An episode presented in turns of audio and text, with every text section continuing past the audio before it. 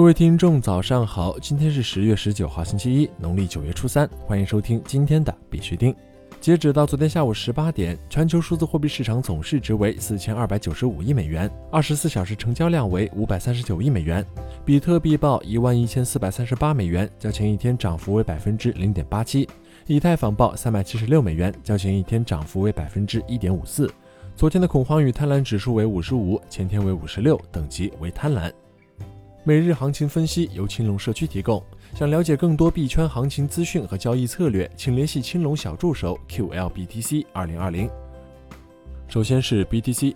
周线级别来看，大概率会收出一个十字星形态，并上影线的长度当前来看是稍长于下影线的长度，意味着短期内在上方的抛压会稍重。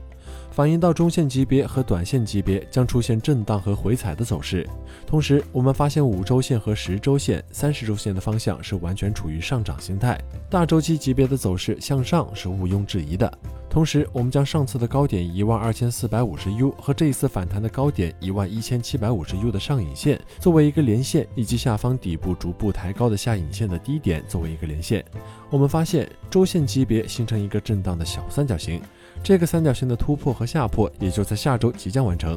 我们要注意变盘的形态出现，就是比较好的交易机会。如果向上突破呢，必须要突破前高一万一千七百五十 U 的位置，并将考验上方重压力位一万二千 U 和一万二千四百五十 U。此时我们在日线级别和四小时级别回踩到一万一千二百 U 附近做加仓处理，那么触碰前高后分别做止盈减仓操作。而如果向下跌破，我们需要关注一万一千二百 U 的强支撑位。如果跌破了，就要去测试一万零五百 U 的强支撑区域。那么在跌破一万一千二百 U 到一万一千五百 U，将有七百点的交易机会。如果再次跌破了一万 U 位置，那么我们可以顺势追空，获取更大的利润。当然了，这种概率当前来看是非常小的。决定上述两个形态走势的，就要看本次 OKEX 的事态处理结果。处理好，则走第一种形态向上突破；处理不好，将波及更广，则会走出第二种形态。在这里呢，必须提下提醒各位，投资有风险，入市需谨慎。相关资讯呢，不为投资理财做建议。以下是新闻播报。今日头条：发改委发布深圳改革试点授权清单，推进区块链技术在审判中的广泛应用。十月十八号，国家发展改革委发布深圳建设中国特色社会主义先行示范区综合改革试点首批授权事权清单。其中，开展新型知识产权法律保护试点中包括依法降低行政执法打击侵犯商业秘密行为的证据要求，引入证据披露、证据妨碍排除和优势证据规则，推进区块链技术在审判中的广泛应用，设立技术调查官，归纳明确恶意情形，将情节严重视为确定惩罚性赔偿金额倍数的依据，赔偿数额充分反映知识产权市场价值。温州启动商用密码人才实训基地。十月十七号，在由浙江省科学技术协会、温州市人民政府主办的二零二零世界青年科学家峰会商用密码与区块链应用专题研讨会上，举行了商用密码人才实训基地授牌仪式。该实训基地是由中交信安科技有限公司与北京商密在线合作搭建的商用密码人才培训平台。通过成熟的线上线下结合的培训体系，为各级政府和企事业单位提供专用的商用密码培训，从而为国家商用密码应用行业培养和输出更多专专业人才，助力商业密码产业创新发展。国内新闻：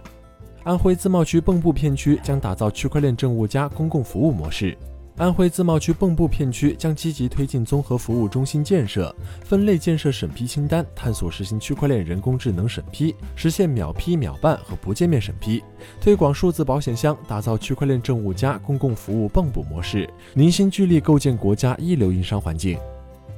国内首个区域股权市场正企通产品冒名发布上线。十月十六号，国内首个区域股权市场正企通产品在广东茂名市正式发布上线。该产品是由区域性股权市场与地方政府联合推出的，采用新技术、新模式的创新应用成果。据介绍，此次发布的政企通产品充分运用区块链、大数据、人工智能等金融科技新技术，实现产品创新。利用大数据技术，高效整合产业动态和政策资讯，标准化、结构化、标签化解读政策。通过政策搜索引擎，让企业更快速、准确地找到对标政策，根据企业智能画像、智能匹配及推荐政策。证券日报表示，区块链成十省新基建规划新担当。证券日报十月十七号刊文称，区块链成十省新基建规划新担当。自四月二十号新基建概念清晰界定以后，据记者不完全梳理统计，在十五个省市地方政府发布的新基建相关规划政策中，有十个省市重点提及区块链技术及规划。区块链目标不一，整体较为务实，数据确权方面备受关注，并有多地规划区块链落地应用数量、类型、投入等相关指标。国内政法大学胡继业表示，区块链有助于解决食品行业的信任问题。据新浪财经消息，中国政法大学区块链金融法治研究中心主任胡继业在中国食品产业与数字经济高峰论坛上表示，区块链有助于解决食品行业的信任问题。不是说区块链上的数据不能造假，而是造假的成本非常高，高到几乎没有人能够造假。区块链的这一特点决定了其在甄别食品真伪方面能发挥巨大的作用。国际新闻。二零一九至二零二零年间，美国国会已经引入四十项加密货币和区块链法案。据福布斯消息，美国第一百一十六届国会于二零一九年一月三号召开，将于二零二一年一月三号结束。在这期间，国会已就加密货币和区块链问题提出四十项法案。在提出的四十项法案中，十一项已获众议院通过，两项已成为法律。其中一项要求向国会通报加密货币如何影响经济制裁，另一项则要求就国防部如何使用区块链技术进行简报。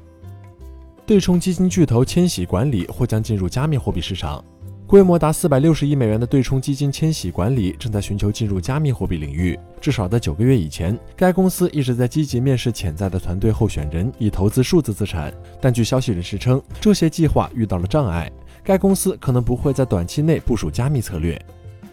瑞典央行行长呼吁议会及政府支持央行数字货币。据 CoinDesk 报道，瑞典央行行长周四表示，将全力支持央行数字货币。他在周四的经济报告中写道：“应该有一种瑞典央行发行的数字货币作为法定货币，这是他迄今为止支持瑞典中央银行数字货币最有力的声明。”他敦促瑞典政府重新审视法定货币的概念。电子克朗的合法性是瑞典央行为数字化未来做好准备的必要条件。电子克朗对于确保瑞典央行的未来运营至关重要。他断言，瑞典民众正在以世界领先的速度放弃现金，以使用数字支付。此外，他还呼吁瑞典议会和瑞典政府通过立法解决这一数字化转变。